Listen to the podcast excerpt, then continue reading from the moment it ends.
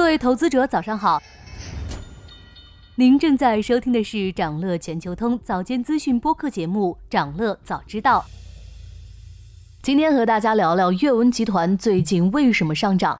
一月十一日和十二日两个交易日，阅文集团的股价上涨接近百分之十七，大涨的催化剂竟然是贾玲。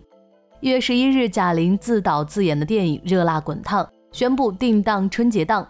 铺天盖地的宣传让这部新电影未映先火，贾玲自曝减重一百斤，更是让大家把期待值拉满，相关话题冲上热搜。这部电影背后的赢家，除了贾玲、方之一的本人，还有作为出品方的新力传媒，而新力传媒正是阅文的子公司。阅文这次投资很有可能押对了宝，因为目前的电影市场潜力不小。当下在线下观影需求逐渐恢复，电影市场前景向好。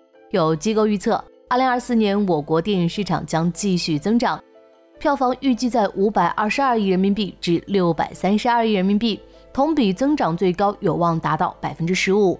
而且从贾玲透露的信息来看，《热辣滚烫》可能又是一部诚意之作。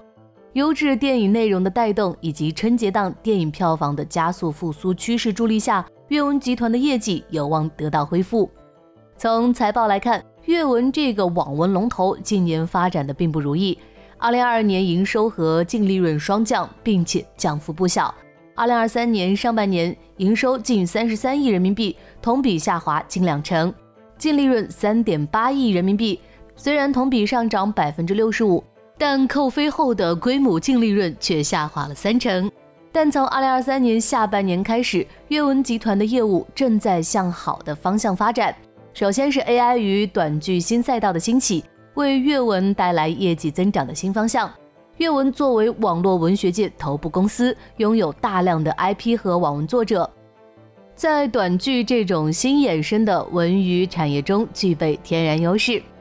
近日，腾讯云正式发布了微短剧综合解决方案。打造一站式微短剧管理平台，这对整个微短剧赛道都是有利的。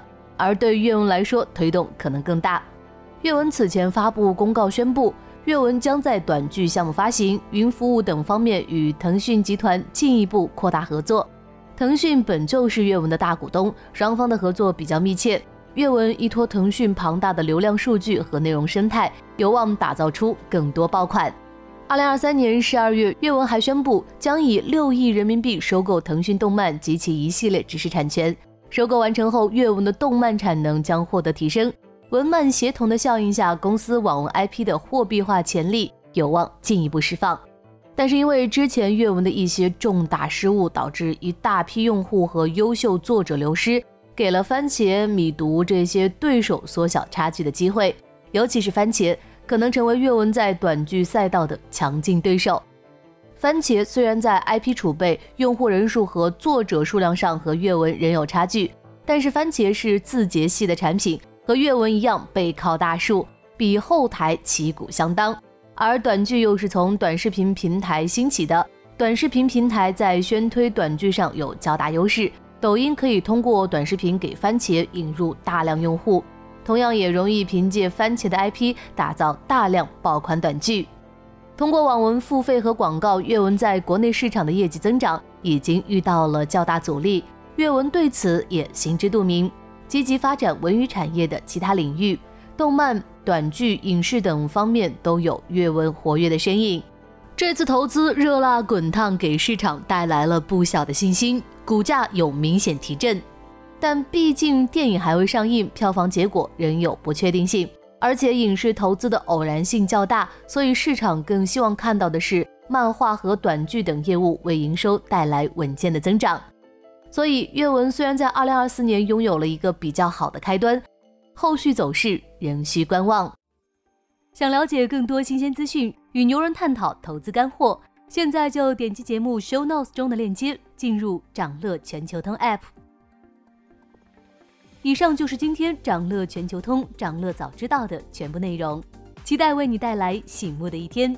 祝您在投资中有所斩获，我们明早再见。